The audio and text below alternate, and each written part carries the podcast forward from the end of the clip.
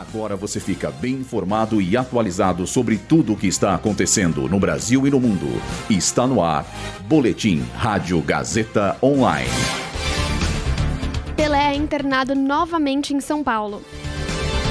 Pelo grupo D, França e Austrália se classificam para a próxima etapa da Copa do Mundo do Catar. IBGE aponta que desemprego cai mais de 8% em outubro. Eu sou Sandra Lacerda e esse é o Boletim Rádio Gazeta Online. Em tratamento contra o câncer de cólon, Pelé volta a ser internado. Ele está no Hospital Albert Einstein, na zona sul da cidade de São Paulo, para realizar exames de rotina que costuma fazer desde que descobriu a doença, em setembro do ano passado. Na ocasião, ele passou por uma cirurgia para retirar o tumor e voltou para casa depois de um mês.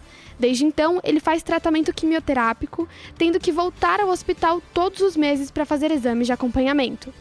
Segundo a família, o quadro de saúde do rei do futebol está sob controle.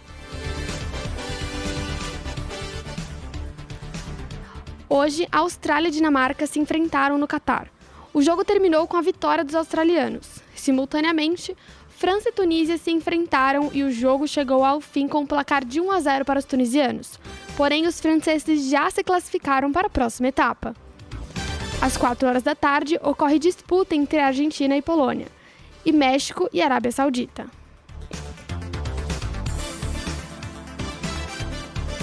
Dados divulgados hoje pelo Instituto Brasileiro de Geografia e Estatística, o IBGE, mostram que a taxa de desemprego no Brasil caiu para 8,3% em outubro, atingindo o menor nível desde 2015.